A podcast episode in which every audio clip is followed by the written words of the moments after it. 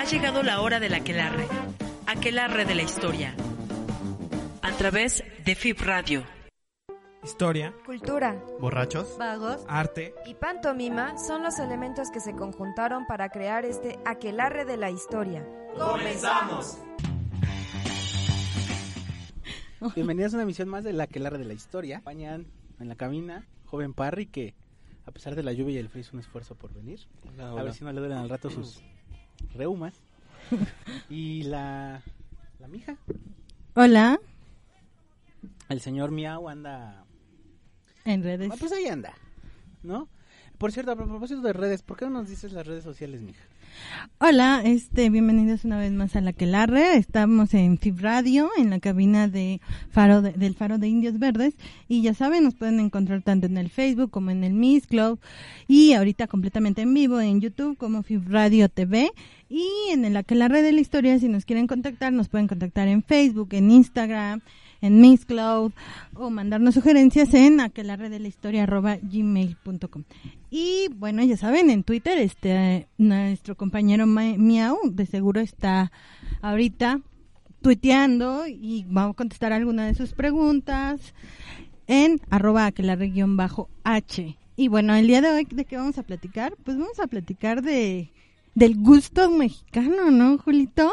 El gusto mexicano. Gusto. El gusto mexicano, el gusto infantil, el gusto este, Del- a las Yo, yo entendí el gusto, dije. Yo dije el gusto. Ay, es que no tengo ni la culpa de que no sepan inglés. ¿Y por qué hablas como española si según es inglés? No, no vamos a hablar del Woodstock mexicano. Del Woodstock. ¿Así se dice, Marcela? Sí. No vamos a hablar del Woodstock mexicano. Vamos a hablar del Festival de Avándaro de Pero- 1971. Eh, que se tuvo lugar ahí el 11 y 12 de septiembre. En un año como... Bueno, eran años como bien interesantes, bien movidos, ¿no? Antes de 1971. De hecho, pues estas semanas ha estado con diversos lugares como muy movido todo este asunto del 68, que se vienen los 50 años. Exacto. Entonces, ha, ha habido como muchos eventos eh, pensando en aspectos de la política, la cultura, eh, pues tratar de entender un poco más cómo se dio todo esto de la represión hacia los estudiantes. Y todo esto estaba permeando en ese momento eh, lo que sucedía. Eh, era como esta eh, década de los años 60 donde por una parte se atravesaba lo- los proyectos de, de generar un desarrollo económico por parte del gobierno. Todavía estábamos aquí en pleno desarrollo estabilizador. Pero también con ese desarrollo viene el crecimiento de, de, de la, de la clase media. Eh, y pues los hijos de la clase media están como teniendo acercamientos hacia nuevas cosas, ¿no? Eh, yo creo que a ti te tocó esa época cuando cantabas en los en los Black Jeans. ¿De qué te ríes? Es César Costa. Claro que no. Este, pues bueno, primero vino esta como etapa de ese rock así muy fresita, César Costa, Enrique Guzmán, los Black Jeans, los Teen Tops, pero eh, digamos eso Ese rock como que lleva a ser televisivo, eh, del cine también, ¿no? Exacto, pero por otro lado también se estaban dando transformaciones culturales de las que ya hemos hablado muchas veces, pero que no está de más mencionarlas, ¿no?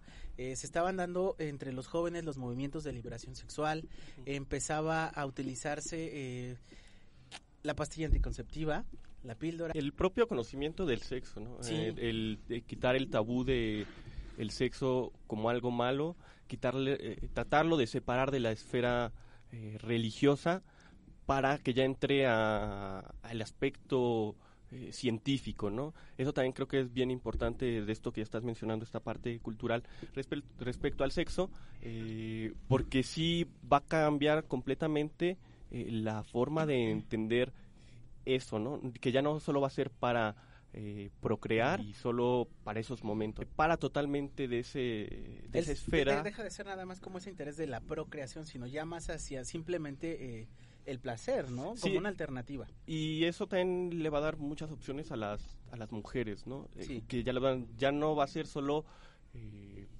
darle placer al esposo, sino que ahora más bien el hombre también tiene que pensar que la mujer también siente y también tiene necesidades sexuales, ¿no? Creo que eso también es Eh, importante. estaba pasando eso. eh, también, bueno, eh, estaba como el antecedente de la guerra de Vietnam que había hecho tan, que había impactado en diversas partes del mundo. Eh, la, la, la, los jóvenes en Estados Unidos estaban oponiendo a la guerra de Vietnam, estaba el auge del movimiento hippie eh, y en el caso mexicano pues no estaban las cosas como tan tranquilas, ¿no? Eh, estábamos en el gobierno de Gustavo Díaz Ordaz, padrino de ustedes, y se hablaba que había cierta estabilidad política, ¿no? Que era un buen referente de orden social. Pero lo cierto es que la gente estaba, no toda, pero había una, una parte de, de, de la población que estaba descontenta. ¿Por qué? Porque seguían viviendo en pobreza, porque tenían querer, ten, querían tener mejor acceso a la educación, a oportunidades de trabajo. Eh, y todo eso fue nutriendo eh, diferentes movimientos que, aunque pareciera que no, eh, de alguna forma eh, tienen un vínculo con lo que vamos a hablar ahora de Avándaro, ¿no? Eh, a finales de la década de los 50 está el movimiento ferrocarrilero, en 64, 65 está el movimiento de los médicos, siempre buscando eh, mejores oportunidades laborales, mejores salarios, mejores condiciones para los trabajadores, pero el gobierno siempre está como dando la misma respuesta de reprimir, de encarcelar a los líderes y de querer mantener todo en cierto orden. En medio de esto pues se da pues el movimiento estudiantil del 68. Sí. Y también igual sería mencionar que estos movimientos de, de cierto modo no eh, o en gran parte no van a venir de las clases populares, sino de un sector de clase media, ¿no? Uh -huh. Muchos de estos eh, que, que, se van a que van a marchar, que van a pedir eh, acceso a, a, una mejor vida, van a ser una clase media que se siente estancada, que no ve la posibilidad de participar políticamente eh, o de ascender económicamente que también están diciendo pues también queremos esa oportunidad queremos subir un poquito más pero no es, no, no les están dando esa oportunidad ¿no? sí sobre todo eso no ya empezaba a ver ya habían tenido un ascenso económico y pues de cualquier forma eh, yo creo que les pasó eso de bueno si ya nos fue mejor pues todavía nos puede ir aún mejor. pues más no vamos a pedir vamos a buscar alternativas cosas que estén eh, como a nuestro alcance. Y bueno los jóvenes empiezan como a nutrir mucho de eso. El movimiento del 68 es pues violentamente aplastado uh -huh. y a partir de ahí empiezan a darse como ciertos eh, ciertos roces, bueno, ya estaban los roces, pero como que se fortalecen esos roces un poco entre algunos intelectuales de izquierda, entre los estudiantes, los jóvenes, con la clase política. Eh, no se cree que tengan una verdadera representación en uh -huh. los gobiernos, eh, no se cree que eh, haya eh, pues una representatividad.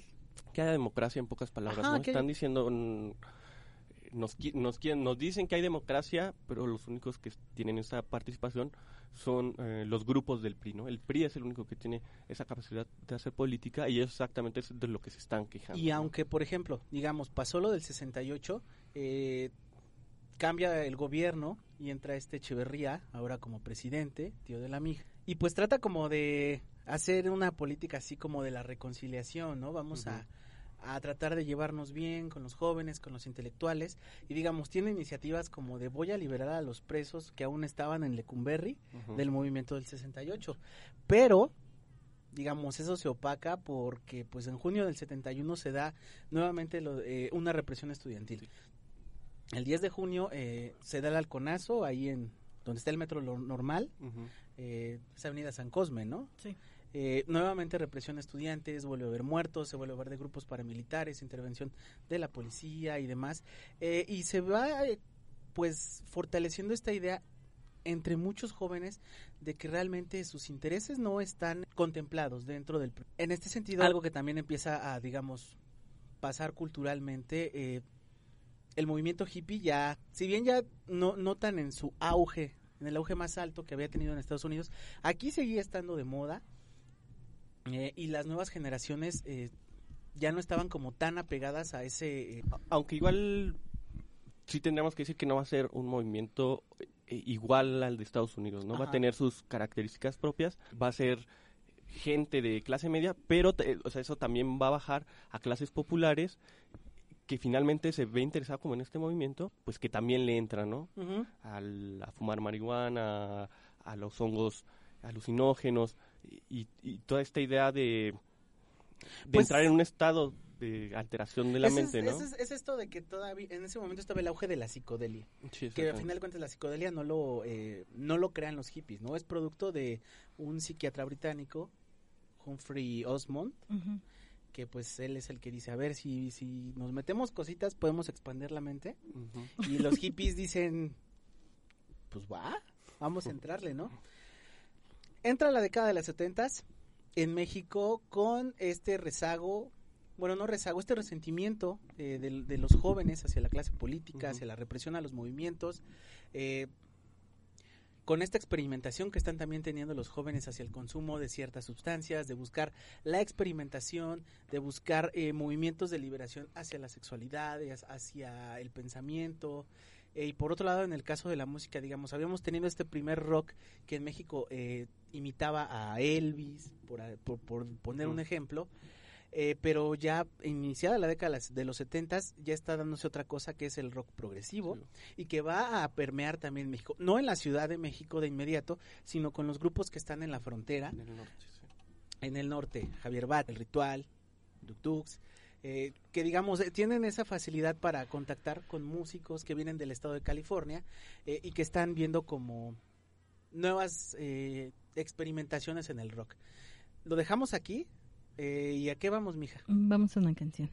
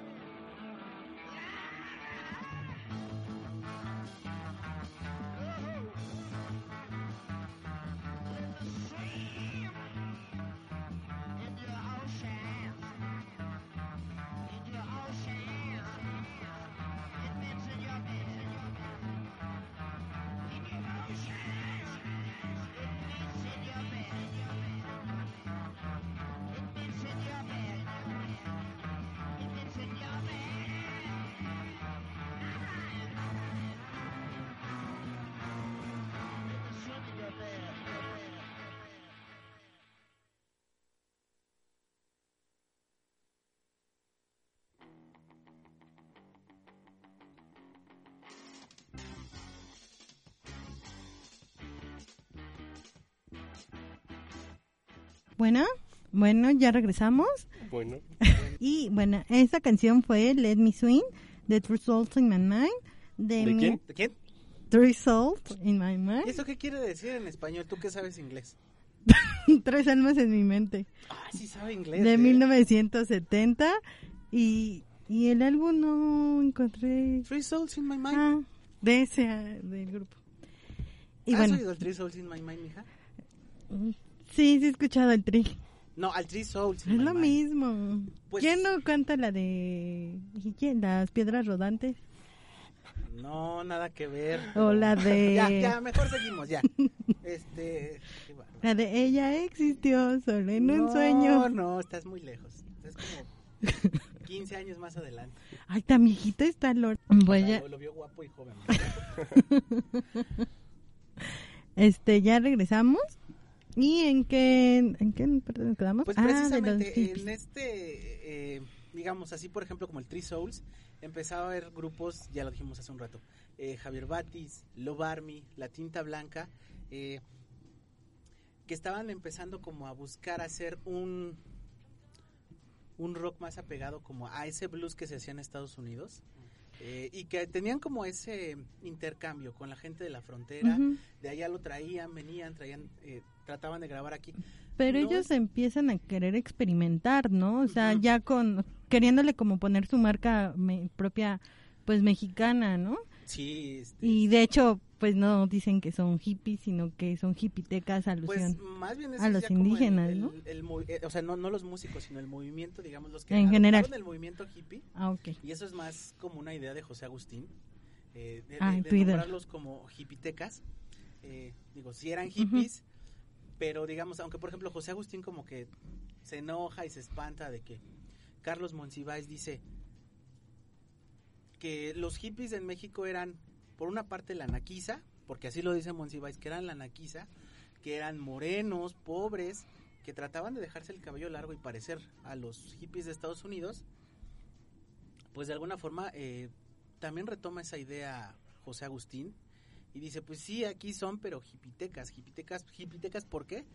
Pues porque de alguna forma son hippies que son mestizos, pero que en su mestizaje les pegó más el lado indígena, son morenitos, Oh. son acá. Bueno, eso, eso estaba pasando por un lado.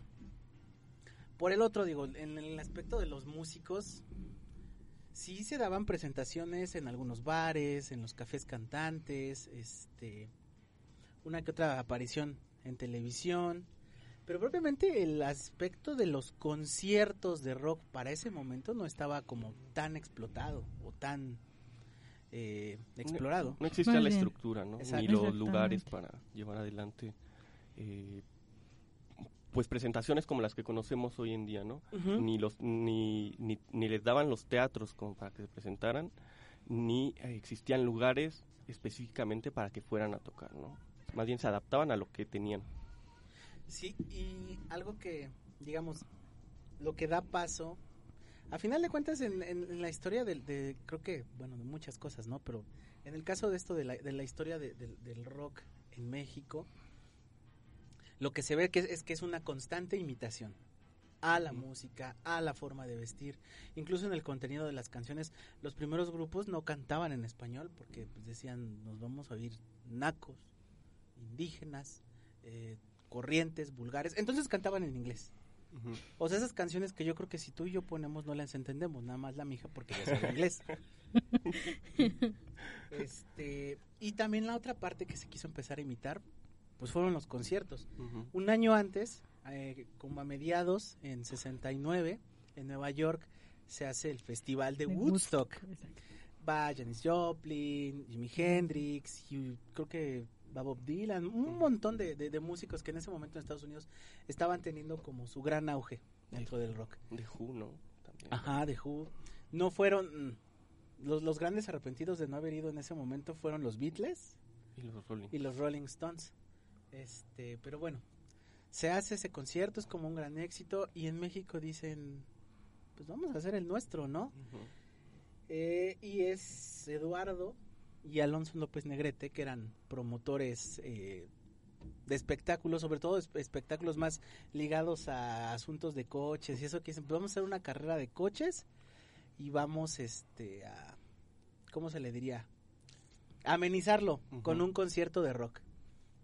Pero igual se eran como pues morrillos fresas, ¿no? Acá como la mi hija que hablaban con la papa en la boca.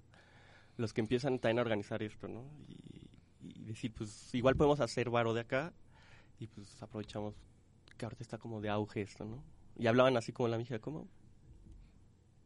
Obi, no sé cómo habla. Obi, no sé, güey. Este, ay, lo peor es que sí es cierto. eh. Eh, se propone hacer esto de la un- una carrera de autos que de hecho el concierto de, de Avándaro tenía como nombre original el Festival de Rock y Ruedas Ajá. De Avándaro. Para quien no sepa quién eh, dónde está Avándaro, ¿en dónde está? En el Estado de México. Que en, que en ese momento era gobernado por, a ver tú que eres de Por tu Hank. Carlos Hank, ¿no? Gon- González. Este, Era el que decía que si, si no tienes dinero no eres un buen político, ¿no? Algo así. Algo así, sí, que si, si eras político y no, no, no, no, no te habías hecho rico o así, no, Nada más no la hiciste. no la hiciste. Órale. Mira, ya traían escuela. No, desde mucho antes, ¿no? Este, se organiza lo del concierto. hay un papel ahí que se, le hace como, que tiene como importancia el gobernador del Estado de México, porque en un primer momento dice sí, que se haga. Eh, el día del concierto, que, siempre dijo que no. eh, días posteriores dijo que sí. Entonces, a cada rato como que cambiaba de opinión. Y yo creo que en ese, en ese aspecto como que él se quiso dar como cierto protagonismo, ¿no? A final de cuentas, Mm. aprovechar de que yo creo que sabía de alguna forma que un concierto de rock de jóvenes y donde se iban a consumir drogas y quién sabe qué tanto iba a pasar, pues le iba a dar protagonismo, le iban a voltear a ver. El costo del boleto era de 25 Cinco, cinco. pesos. Que ahorita, que ahorita han de decir, ah, pues lo que lo que me sale una torta ahí en Indios Verdes, ¿no? Una tortita de perro. este, pero en ese tiempo 25 pesos era una lana. Y pues no, eh, como la- ahora sí que como tú dices, los primeros que empezaron a llegar fueron los fresitas, ¿no? Eh, que querían así como que, ah, vamos a nuestro, así como la esa misma mentalidad fresa de, de la mija, vamos a nuestro Woodstock, güey. este, pues, pero a final de cuentas jaló muchísima gente, llegó, llegaron gente en camiones, gente, personas caminando, eh, y no pudieron, pues, contener la entrada de tanta gente y se fue. Creo que en ese momento no lo llamaban así, ¿no? Pero lo que ahora conocemos como un Portazo. portazo, ¿no? Sí. que era ahí presionar hasta que tumben y los que entren, ¿no? Y ya Sí. ahí apareció el tiner, ¿no? Y cositas así. Sí, o sea, es, es- ¡Qué es pa- todo como que se va conjuntando. Por, por un lado, eh, digo, se quiso imitar lo mismo que sucedía con el movimiento hippie. Allá pues era el auge de usar los ácidos, el LSD, eh, otro tipo de drogas, pastillas, marihuana, que, heroína, cocaína. Pero pues la verdad es que acá no tenían Aquí tanto no, varo para, para pagar eso, entonces aquí se adaptaron, ¿no? Los que más dinero tenían a lo mejor se compraban, eh, si podían acceder a algunos ácidos, pues los compraban. Pero pues los que no, pues, le robaban la, la, la, la, la, la mota a la abuelita. ¿Qué? Las abuelitas tienen mota, las que son abuelitas de de veras. Para el reuma, pregúntale acá. Él tiene ahí. Con alcohol. Pa'l reu- con alcohol, ya ves. Este, lo que más se consumió acá, pues fue tiner, Cemento. cemento, marihuana. Fue así como que. Salió un himno, ¿no? De marihuana en el medio del concierto. Los grupos que tocaron, mira, si quieres te los, te los puedo Y decir. se quejaba de Parre y No, sus no, notas. no, nada más te voy a decir los grupos para que tengas ahí nota, no que me voy a poner a leer. Eh, no, mira, tocaron los Duk Duks, Epílogo, Tequila, División del Norte, Peace and Love, El Ritual, La Tinta Blanca, que en ese tiempo era creo que la Black, la, la White Ink, Bandido, Los Jackie, que después se fueron así como un grupito más romántico, ¿no? Este, El Amor y cerró Three Souls in My Mind, de ese que ya conoce la mija. Este, en ese orden tocaron. Hubo como, hubo mucha gente, eh, yo la, lo que he tenido oportunidad de ver es, o sea, no na- la carrera de, coches definitivamente se canceló. Sí, que había mucha gente que ya no se pudo llevar a cabo. Eh, algunos dicen que entre 200 mil, 300 mil. Que hasta el medio millón, ¿no? Hay quienes dicen. Y pues este se puso como variado. O sea, había los que querían ir al concierto, había los que querían más seguir como ese modo de vida hippie. Eh, y se organizaron ahí en pleno bosquecito de Avándaro el, el círculo de, de meditación, para hacer yoga, eh, lugares para estar practicando nudismo, de todo. Eh, eso por un lado. Pero digamos, las otras cosas que hubo, pues el consumo de drogas, eh, y algo que los medios a final de cuentas estuvieron como muy al tanto.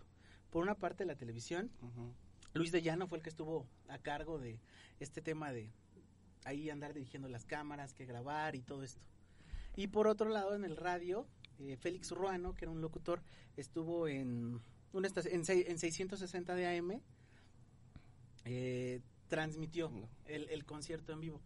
Pero en televisión, digamos, al ser el quizá como el primer concierto masivo en México. Los que se encueraron. Ah, está por ahí el caso de la encorada de Avándaro, ¿no? El este mito de que se llamaba Almarrosa, la, la encorada de Avándaro que tenía 16 años y este que se metió de todo. Que se metió de todo, que pastillas con botella de presidente y no sé qué. Y este pues pues se animó y le dio calor. y pues sacó las carnes, ¿no? Este pasó eso de la encorada, varias veces se fue la luz, varias veces se fue el sonido. Era como un total relajo el concierto, pero todos lo estaban de algún modo como pues disfrutando y había gente que no había podido ir al concierto y lo estaba siguiendo ya sea en las, las, en las transmisiones que momentáneamente se hacían en televisión o en el o en el radio. Pero cuando estaban este ¿Qué pasa? Peace Love, ¿no? Ajá. Cuando estaba Peace Love tocando, ahí sale ¿Tú sabes esa anécdota? Pues la tiene una canción que se marihuana y empezaron a corear eh, todos mari, mari, marihuana. Entonces, pues los del radio se asustaron porque supuestamente no puedes decir, no podían decir eso al aire porque era eh, era como malear a la juventud y pues los podían castigar y multar. Dos cosas. y aparte dijeron una grosería, ¿no? Ah, sí, que chinga a su madre el, que, no, cante. El que no cante y pues, ay, ¿cómo grosería? O sea, primero todos, mari, marihuana. Y exacto, uno de los, este, hay dos músicos ahí de, de, de Peace and Love que dicen, no, fui yo, no, y no, que fui yo. Este, pero esto de que dijeron, a ver qué chinga su madre que no canta. Pero era precisamente burlar, bueno, no burlar, sino violar la, la ley federal de radio y televisión que tenía prohibido eh, hacer transmisión de groserías, contenido que ofendiera a la gente, que dañara la moral. Y pues eso fue el escandalazo y de inmediato se, se, corta, la transmisión, más no se interrumpe el concierto. De hecho, como que digamos, a partir de ese momento que se da el corte de la transmisión, para mucha gente eh, ya lo que sucedió después solo lo saben pues los que, fueron. Los asistentes se sabe que o sea, se siguió yendo la luz, siguió fallando el sonido, que Three Souls in My Mind cerró, pero bueno, terminó como eso, un concierto donde se encueraron, donde se drogaron, donde se embriagaron, donde cantaron, donde de todo, ¿no? Como una fiesta en, en algunos lugares. Y bueno, este, ¿a, dónde vamos, mija? ¿Qué, qué, qué sigue? Vamos a una canción, precisamente de los que estaban ahí.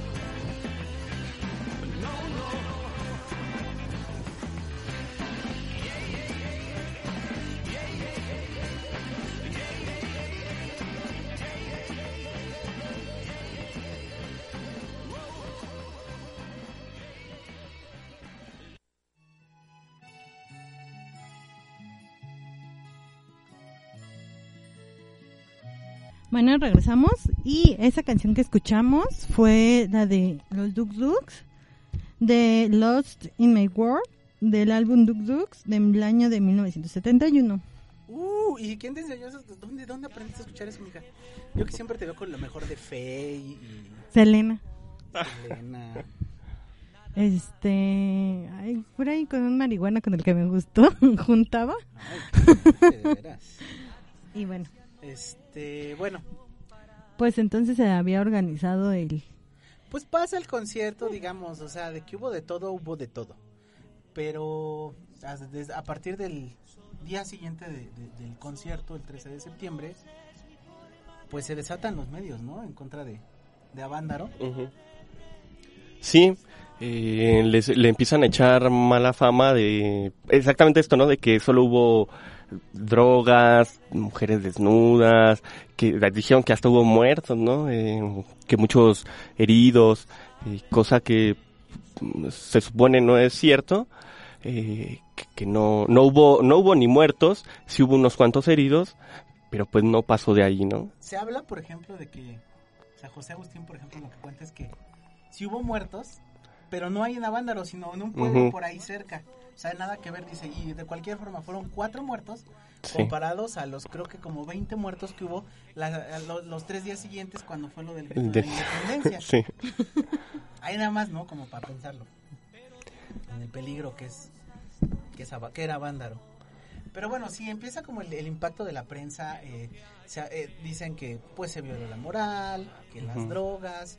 Eh, y también se, se hizo como mucho amarillismo y oportunismo, ¿no? El caso del, del el alarma, por ejemplo, eh, sacó creo que una portada justo con una chica que se estaba desvistiendo.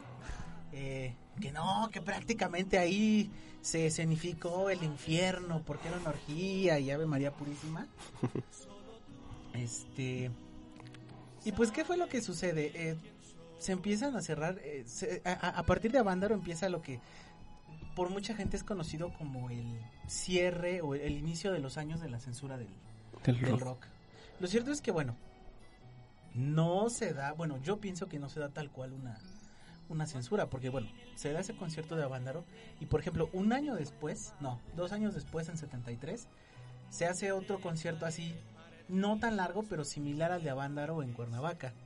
Tocan otros grupos, creo que va igual Three Souls in My Mind, va La Máquina de, de Hacer Ruido, y no recuerdo qué otros.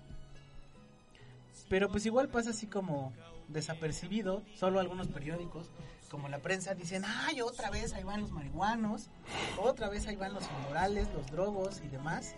Este, pero pues, digamos, quedó en eso. Lo cierto es que empezaron a cerrarse cada vez más los cafés cantantes. Eh, muchas disqueras, salvo por ejemplo el caso de, de Cisne Raf. Cisne Raf siguió grabando, por ejemplo, al Three Souls y uno que otro grupo. Pero todas las demás ya no querían darle contratos a los músicos.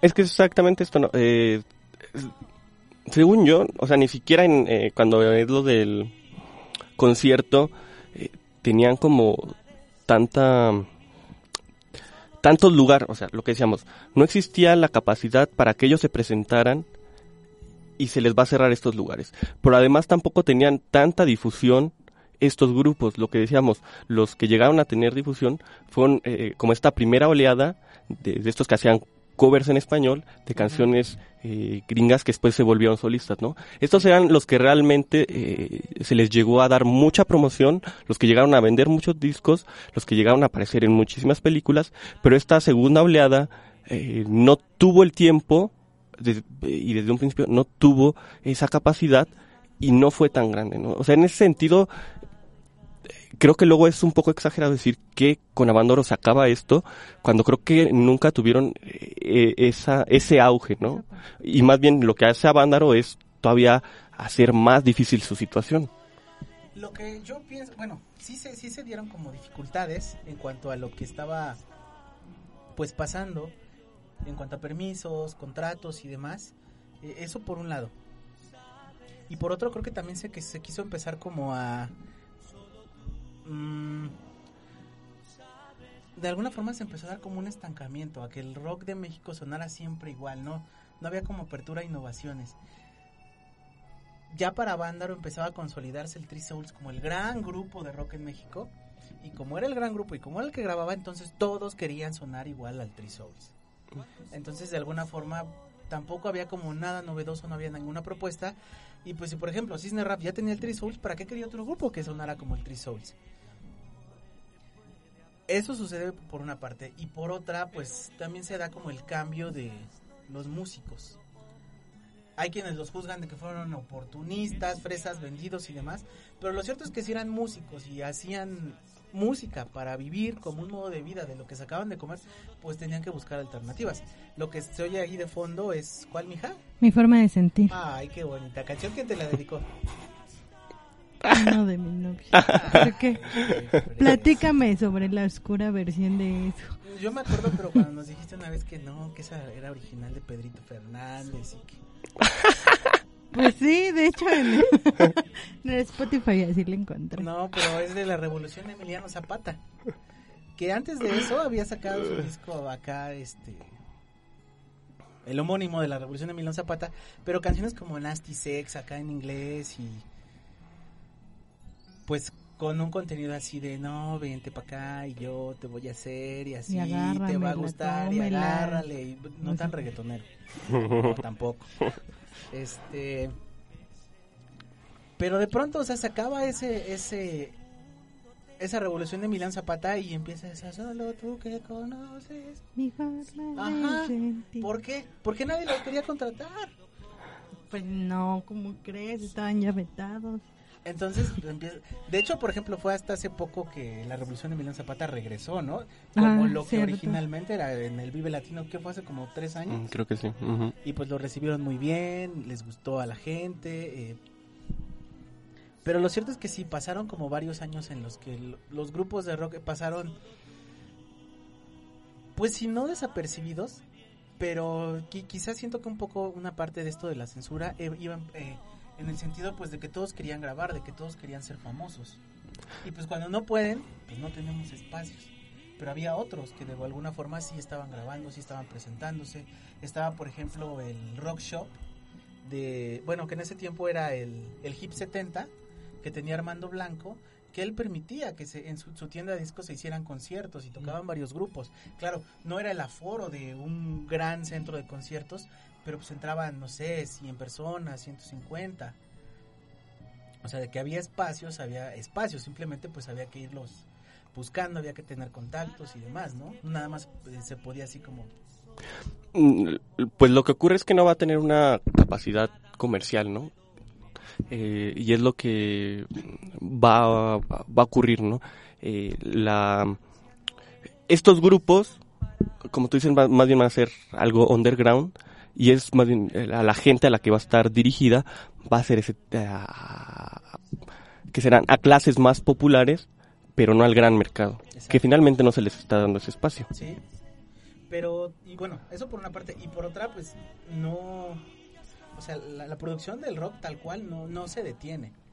Se siguen grabando discos, muchos de manera independiente. Eh, y se siguen formando otros grupos, ¿no? Pero Avándaro es como... Así como también pudo haberse considerado, se puede considerar, o muchos piensan que fue como el inicio de una etapa de prohibición, también para otros fue un parteaguas de decir, a lo mejor eran ah, chavos de 15 años, así que de pronto supieron de Vándaro y, güey, vamos a hacer un grupo. Y empezaron así como que a tocar en su casa y así. Y años después hubo Botellita de Jerez. Hubo Caifanes, Caiflans, Real de 14, este... qué sé yo. Ah, el famosísimo Charlie Montana que dice que pues que a él le pegó mucho ver lo que fue a Vándaro y las revistas y todo eso, ¿no? Además de que los medios se, se- se siguieron manteniendo, ¿no? Estaba Conecte, la- esta Ujú. revista, estaba Sonido, estaba Piedra Rodante, este y digamos durante a lo largo de la década de los de los setentas, o sea, entonces tal cual como una prohibición no había, sí había rezago en cuanto, bueno, yo pienso que no había una prohibición, había un rezago en cuanto a la la difusión del rock, ¿no? Pero de que ahí estaba y se estaban formando y había grupos intentando, eh, pues lo sabía. De hecho, en pues creo que es en esa revista de Conecte, eh, sale como por 75, precisamente una crítica, pues, que yo creo que para ese momento era como muy fuerte, de que decían, no, pues es que si el rock aquí no avanza es por culpa del Souls, porque todo, eh, o más bien, no tanto por culpa del Souls, sino porque quieren todos los grupos sonar al Souls. Creo que lo que queda es que a final de cuentas, Avándaro fue como, o sea, más allá de un concierto fue un encuentro que pues dio cuenta de que pues había jóvenes con Ajá. intereses que no estaban precisamente como acoplados a- al momento, sobre todo al momento moral eh, de la época. ¿No? Eh, había como muchas resistencias eh, y aunque digamos haya sido un aunque el concierto de Avándaro haya sido pues puramente un acontecimiento comercial, un espectáculo, pero muchos de los que asistieron traían eh, pues como un poco ese res- ese resentimiento del movimiento del, seten- del 68, de meses 71. antes eh, de- de- con lo del halconazo, que decía el gobierno, eh, quizá, no sé, pero a lo mejor lo pensaban así, ¿no? El gobierno no nos quiere, eh, no le interesamos, el gobierno solo, solo nos reprime, entonces Avándaro pudo haber sido quizá un parteaguas como, o, o si no como un parteaguas, pero sí como un canal para eh, expresar esos intereses, lo que ellos, en lo que ellos querían creer, en la revolución que se supone que se estaba dando en aspectos ideológicos y culturales alrededor Mm. del mundo, y que quizá por un momento, porque a final de cuentas no iba a haber un cambio a partir de un concierto, pero que quizá el, el, co- eh, el- lo, lo de Avándaro les pudo haber como representado el- la posibilidad de creer, aunque sea por unas horas o por dos días, que había esa posibilidad, ¿no? De aferrarse a ciertas creencias eh, y que había como que hacer algo por ellas, ¿no? Sí, creo que eh, esta última idea que lanzas eh, describe muy bien la esencia de, de ese concierto, ¿no? Creo que muchos de estos jóvenes realmente creían que a través de su hipismo podían llegar a hacer un cambio, ¿no? Que, o sea, desafortunadamente no, no creo que sea de esa manera, pero ellos sí la veían de esta manera, pero están mostrando un cambio con eh, una generación anterior, ¿no? La de Sí. sus padres. Y creo que eso es bien interesante, el quiebre que va a mostrar eh, desde la parte cultural, como un concierto te puede mostrar eh, ese quiebre que se da de una generación a otra, ¿no? Sí. Y bueno, eh, tú, mija, ¿qué piensas? Pues sí, este, ¿cómo se llama? Que fue la pa... que- Así como voy a expresarme si se ríen. No, Pues sí, no, o sea, bueno, a final de cuentas también como quiénes eran los que los que pudieron ir, ¿no? ¿Qué, qué tipo de, de jóvenes? O sea, por empezar, no, este, ¿cómo se llama? ¿De qué clase? ¿De qué Pero tipo clase? conjuntó tanto clases medias, clases altas como populares. Mm, No te puedo decir en, en qué ¿En qué, escala, en qué escala? pero de que hu- hubo, quienes fueron, no tenían para el boleto y llegaron por el portazo y llegaron caminando pidiendo ray, los hubo. O sea, no fue propiamente, o sea, quizá un evento que tú podrías decir más para clases medias y altas en 69 cuando vinieron los Doors. Que fue en el Fórum ahí en Colonia del Valle y que el boleto costaba creo que 25, no es cierto. no creo que costaba no no recuerdo exactamente si si creo que eran como ciento y tantos pesos 200 pesos pero o sea si un boleto de 25 pesos para Bandor era carísimo ahora imagínate uno de más de 100 Pues sí. Y que tenías que ir de traje. exacto y era como así muy fresita ese era algo que más que nos quieras decir mija No, nada más. Conociste música en este con este programa Con este programa y con varios otros, este, con la de los hippies que también hicieron, por supuesto que con, conocí música, expandió mi mente, que no es música que yo vuelvo y escuche después, es diferente. Nos faltó como en cada programa la canción de Nacho Vegas, pero es que Nacho Vegas no estuvo en Avándaro y no ha escrito nada sobre Avándaro. Pero bueno, algo más que tú quieras decir. No, ya con, ya con eso. Y digo, hay muchísimo más eh, que explorar sobre Avándaro, la cuestión eh, eh, legal que hubo en torno al, al concierto, las investigaciones que se hicieron, porque se exigieron investigaciones que arrojaran culpables eh, para eh, los organizadores del concierto o para los asistentes, esto de que se hablaba de los robos, de las violaciones, de los muertos y demás. Pero esas investigaciones nunca arrojaron, que yo sepa, nada, sino que simplemente se dijo, pues no hay a quién culpar y punto, ¿no? Eh, hay mucho en cuanto a las investigaciones que, que hizo eh, la policía eh, en torno a dentro de Avándaro, eh, trabajos fotográficos que hicieron, eh, porque pensaban también, ¿no? Que p- estaba todavía el auge de se nos viene la amenaza comunista y pensaban, ¿no? Que a lo mejor por allá podía haber comunistas y entonces hay fotos de muchos tipos, hay testimonios, hay muchos libros, este, que dan como diferentes perspectivas del concierto que igual vale la pena ver, eh, porque pues digamos aquí nada más vimos como por encimita, ¿no? Lo que fue el concierto de Avándaro, pero pues hubo más. Sí, hay bastante bibliografía, ¿no? Y, como dices, trabajos fotográficos como el de esta Gra- Graciela, Itur- Iturbe. Graciela Iturbide tuvo ese de. Yo estuve en Avándaro.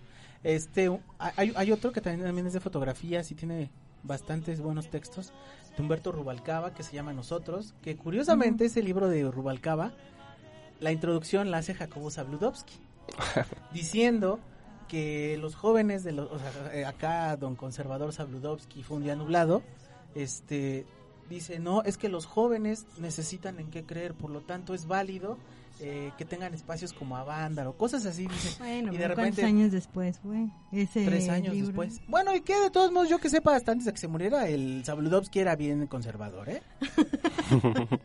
Ok, va. Pero bueno, ahí lo dejamos. Ok, y bueno, con esto cerramos el programa. Este, ya saben, estamos este cada sábado a las 6 en FIB Radio, en, Faro, en el Faro de Indios Verdes, nuestras redes sociales, en, nos pueden encontrar en Twitter, en Facebook, en Miss Club, con FIB Radio. Recuerden que estamos en FIB Radio en mazorca.org que ahí está toda nuestra programación con, con nuestros otros compañeros en de cabina y nuestras redes sociales de la que la red de la historia ya saben en Facebook en Twitter en Instagram que casual que ahora sí lo están usando. Este mm, Qué somos en la que la red de la historia y en Twitter como arroba que la red guion bajo h y nos vemos la próxima semana. Hasta entonces. Oye, Adiós. pero ¿qué- qué Ay, de veras, vamos a cerrar con una canción que se llama Marihuana de Peace and Love, que del álbum Avándaro de 1971, que precisamente es del grupo que di cantó esa canción de marihuana y por la que agarraron y se espantaron los medios de comunicación y cerraron las transmisiones. La inespantable habló, ¿eh? Adiós. Bye. Dios.